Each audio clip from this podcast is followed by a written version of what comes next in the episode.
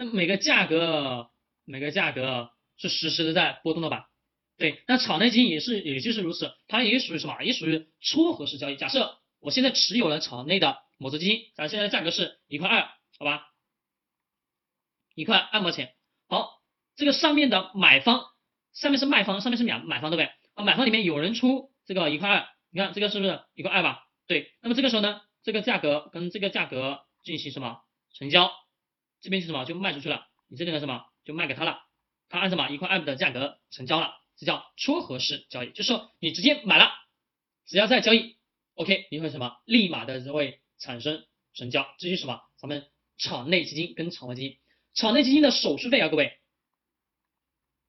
手续费很低很低，可以讲叫几乎没有，但是呢也存在，也有一部分比场外什么比场外基金手续费要低的很多很多，大量什么都是不收手续费的，懂吗？因为场场外有一个有一点是什么？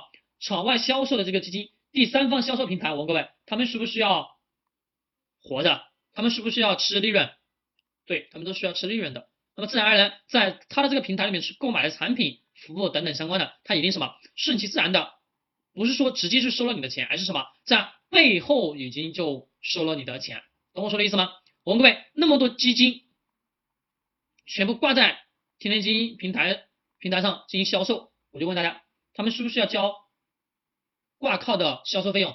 需不需要？需要。他们就算不收什么这个注入平台的什么销售广告的费用，他们也要什么交一定的什么管理费用？这管理费用可能比什么比基金管理费稍微要低一点，对吧？懂我说的吗？它要稍微低一点，但是它一定会去收。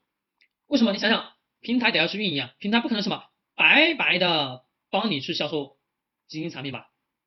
对，那么要么跟证券公司合作的，要么什么是跟直接大的什么基金公司进行合作？你在我这个基金这个平台上销售你的基金可以，但是你每年的管理费你得要什么分百分之多少多多少个点出来给到我什么给到我这个企业做日常的运营推广吧？是的，那么我们就很倾向在场外的第三方的基金购买的平台上，几乎什么手续费都会偏高一点，场内呢几乎叫没有手续费。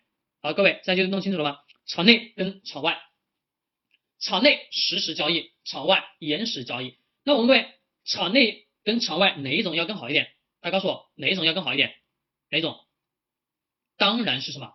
当然是场内要更好了，手续费收的低，而且我又能什么？看到实时的价格进行什么？在撮合式的成交，这自然而然什么？比场外的基金要好，因为场外基金我只是买了的，按照。过去的这价格买了，它今天价格交易是什么情况我都看不到，对不对？我只看到现在的这个价格，而且信息是不是也存在延迟？对，延迟了几个小时吧？对，没错哈。好，各位，我们接着往后面去走。好，这个我们就哦，刚刚在前面已经讲过了，风险的转嫁与风险平摊。